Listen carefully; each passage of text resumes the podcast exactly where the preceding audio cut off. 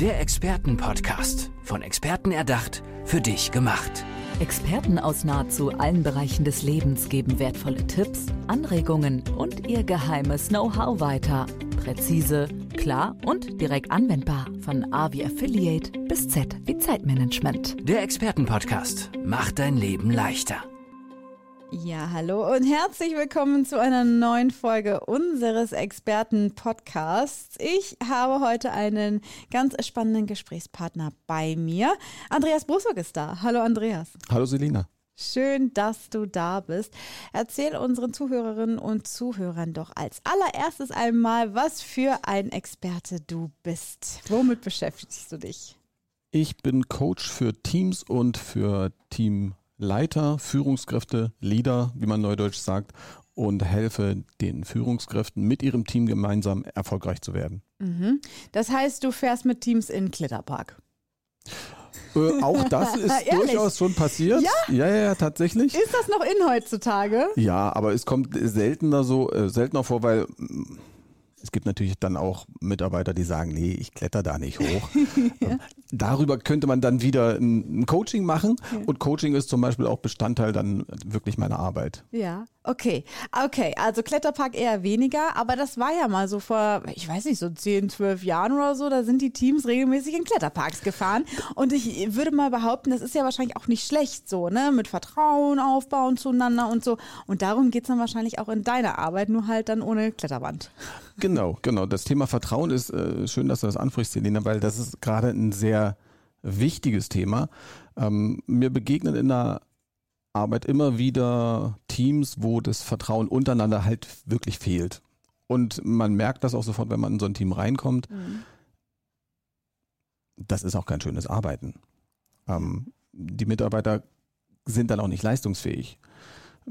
Man sieht sie dann ständig unten eine rauchen, ne? dann geht man natürlich häufiger eine rauchen, wenn der Job keinen Spaß macht. Ähm, also wenn man begeistert mit seinem Kollegen zusammen an, eine, an einer Lösung für ein Problem tüfteln kann mhm. ähm, und das dann stolz äh, dem Chef oder der Chefin präsentieren kann. Ja, kann ich total gut nachvollziehen. Liegt das denn daran äh, oder kommt es häufiger in Teams vor, wo die Mitarbeiter regelmäßig wechseln oder gibt es das auch in Teams, die schon seit 30 Jahren zusammenarbeiten? Gibt es auch in Teams, die 30 Jahre zusammenarbeiten, da allerdings äh, eher seltener. Wo es mir häufiger äh, passiert, ist es tatsächlich bei einer höheren Fluktuation. Mhm.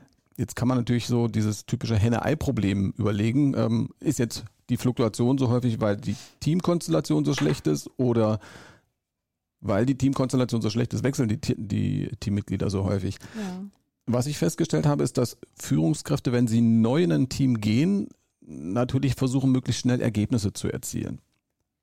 Das heißt, sie sind sehr häufig im operativen Tagesgeschäft unterwegs, statt sich strategisch und konzeptionelle Gedanken machen, was ja eigentlich deren Job ist. Mhm.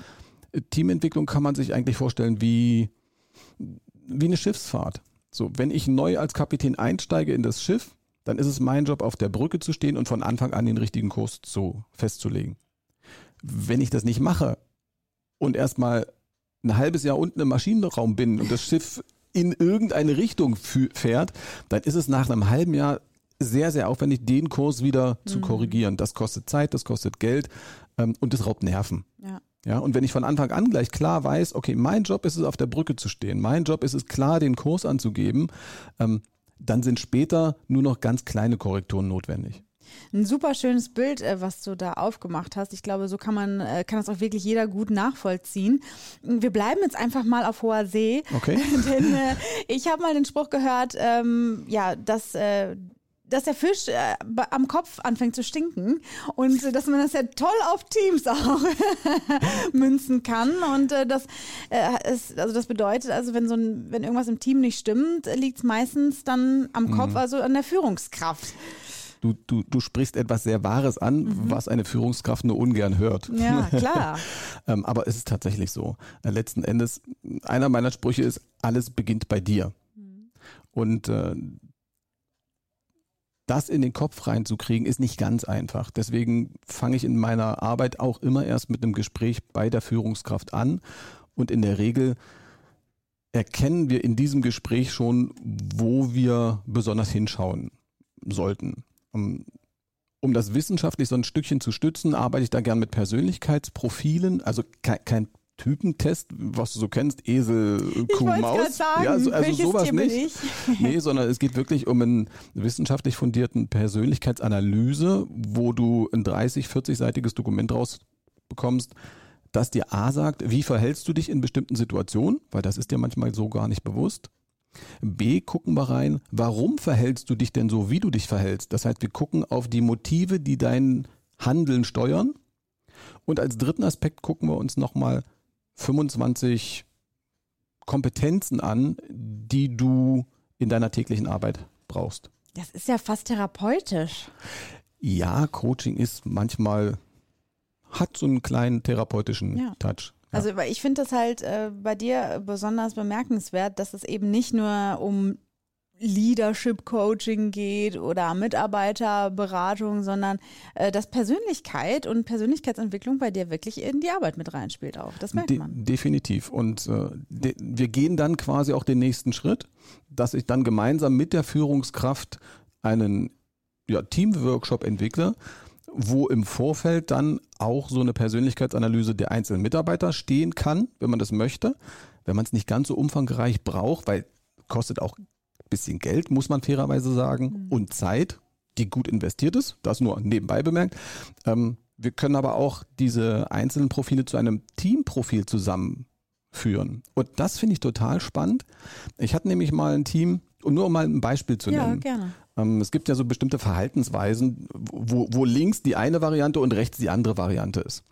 Und äh, eine mögliche Variante ist zum Beispiel der Bereich Kooperation versus Wettbewerb. Und ich hatte mal ein Team, da waren alle sieben Teammitglieder sehr, sehr stark im Bereich Kooperation. Was heißt das jetzt in der Praxis? Die arbeiten total gern miteinander. Die finden das richtig schön, miteinander irgendwie so an Themen zu arbeiten hm. und haben sich auch alle lieb. Das finden die ganz toll. Das hat aber bestimmt einen Haken. Der Haken ist, die kommen ganz schlecht an ihre Zielerreichung. Hm. Warum? Da ist keiner im Bereich Wettbewerb, der mal sagt, äh, Leute, wir müssen mal ein bisschen Gas geben. Ähm, sag mal, kann das mal einer ein bisschen vorantreiben? Da, das fehlt. Ja. So. Und wenn du dich damit noch nie aktiv beschäftigt hast, also die das nicht bewusst gemacht hast, sagst du mal, hey, wir arbeiten doch so toll miteinander zusammen, also warum kommen wir denn nicht vorwärts? Wenn du das dann schwarz auf weiß siehst, sagst du, oh, okay, das war uns so nicht bewusst. Jetzt gibt es zwei Möglichkeiten, zu sagen, entweder, oh, wir brauchen jemanden im Team, der in diesem Bereich Wettbewerb ist, dann müsste man jemanden einstellen. Oder die zweite Variante ist, sich zu überlegen, was gibt es denn für Tools, für Möglichkeiten, für Varianten, wie wir für uns als Team da einen Fokus drauf legen können. Wie schaffen wir es dann immer mal wieder zu gucken, okay, wir wissen, Wettbewerbsorientierung ist bei uns nicht so ganz leicht. Was können wir machen, damit wir das Thema im Fokus behalten und unsere Ziele dann eben doch erreichen? Mhm.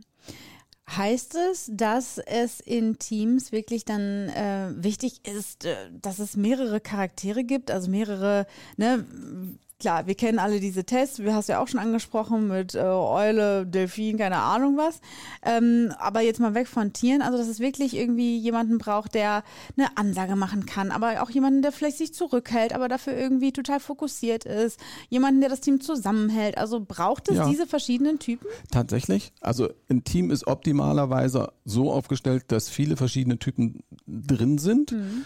Ähm, die Praxis ist, ich als Führungskraft suche mir jemanden, den ich sympathisch finde. Ja, ja. So, ähm, geht auch, ja. Mhm. Ähm, allerdings muss das Team dann häufig mehr in Energie in bestimmte Themen investieren, die es von den Anlagen des Teams halt nicht mitbringt. Ja, also wenn ich jetzt in so ein Team gehe und wir machen so eine Analyse und stellen fest, oh, da fehlt das, da fehlt das und da fehlt das, heißt das nicht, dass man jetzt das gesamte Team auswechseln muss, sondern das heißt nur, wir überlegen uns, mit welchen Methoden wir genau diese fehlenden Bereiche stärken können. Mhm. Kann man äh, denn sowas von Anfang an irgendwie so ein bisschen steuern? Also wenn es darum geht, also du coachst ja auch Führungskräfte mhm. ähm, da, und wenn die jetzt eben, weiß ich nicht, ne, eine Arbeitsstelle besetzen wollen oder mehrere, dass es wirklich darum geht, von Anfang an zu gucken, wie setze ich die Charaktere zusammen? Auf alle Fälle. Also gerade Stellen Stellenneuausschreibung ist ein spannendes Thema. Der mhm. Klassiker ist, Mitarbeiter geht und ich schreibe die Stelle genauso aus wie der Mitarbeiter, der gegangen ist, was er gemacht hat. Man vergibt sich damit die Chance, dass Team neu zu strukturieren. Mhm. Ja, statt dann mit dem Team gemeinsam zu überlegen, hey, lasst noch mal gucken, können wir vielleicht die Arbeit neu strukturieren. Dann kann vielleicht einer sagen, oh, auf das Thema hatte ich eigentlich schon immer Lust, aber es hat ja immer der Herr Müller gemacht, jetzt ist er weg. So, dann kann man es neu aufteilen und schafft vielleicht eine Stelle, die Themen abdecken kann, die man bisher noch gar nicht hatte. Okay. Wenn man das hat, kann man mit diesem Profil natürlich auch überlegen, ähm, was bräuchte ich denn eigentlich? Man erschafft quasi eine Art Sollprofil und kann dann bei den Kandidaten, die sich bewerben, den Abgleich machen. Hm. Wie gut passt er in dieses Sollprofil? Wir haben jetzt schon ganz viel Theorie besprochen. Wie sieht denn die Zusammenarbeit mit dir ganz praktisch aus? Also kommst du in ein, äh, in ein Unternehmen rein beispielsweise oder machst du eins zu eins Coaching? Wie kann ich mir das vorstellen? Das hängt natürlich so ein gutes Stück vom Kunden ab, was der möchte. In der Regel bevorzuge ich tatsächlich mindestens den Auftakt erstmal eins zu eins direkt vor Ort, weil man einfach nochmal ganz anders die Schwingung wahrnimmt. Ja. Klingt jetzt ein bisschen spooky, aber es ist tatsächlich einfach so. Ähm, wenn man sich dann erstmal kennengelernt hat, vielleicht auch wirklich schon den Kick-Off-Workshop mit dem Team gemacht hat, dann kann man das Ganze natürlich unterstützen durch ein wöchentliches Zoom-Meeting ähm, oder andere, ich sag mal, Online-Varianten. Äh, Was ich dann gerne mache, ist nach einem Vierteljahr, nach einem halben Jahr nochmal einen kurzen Offline-Workshop zu machen, um dann die von die, diese Kurskorrektur vorzunehmen, von der ich vorhin gesprochen Ja. habe. Ne? Die tut dann auch nicht mehr weh in der Regel, weil der Kurs ja von Anfang an schon richtig gelegt wurde. Ähm, und insofern hilft es dann Kurs kurz ja, nachzukorrigieren, zu gucken, okay, was ist gut gelaufen, was hat vielleicht nicht so gut geklappt, was wir uns überlegt hatten und dann da einfach eine andere Maßnahme hinterzusetzen. Und dann äh, schippert der Kahn hoffentlich mit einem Kapitän äh, auf dem Bug oder wo sitzt der nochmal? Auf der Brücke. Auf der Brücke, Genau. danke. Ähm, über, über das Meer und äh, dann, ne, um einfach mal in der Metapher zu bleiben, egal was für ein Wellengang dann kommt, dann dürfte das ja auch funktionieren. Ne? Dann weiß der Kapitän, wo er hingehört, die Crew weiß, wo sie hingehört, die Crew, bei der Crew weiß auch jeder, was er zu tun hat. Ähm, und da kommt man sicher im nächsten Hafen an. Ich weiß was für die nächste Teambuilding-Maßnahme. Kletterwald, vergesst mal den Kletterwald, einfach vielleicht eine Kanutour. Was hältst du davon? Das wäre cool, dann brauchst du hinten einen Steuermann. So, dann setzen wir den, äh, die Führungskraft einfach hinten hin. Ja. Das wäre doch mal eine Maßnahme, aber für alle die, die jetzt äh, ja, erkannt haben, oh, bei uns stimmt irgendwas nicht mit dem mit äh, der Fahrtrichtung, da müssen wir was ähm, ja justieren. Äh, ihr könnt euch an Andreas Brussock wenden. Andreas, wir sind fast am Ende dieses Podcasts. Wir wollen natürlich wissen, wie wir mit dir in Kontakt kommen können. Wo findet man dich?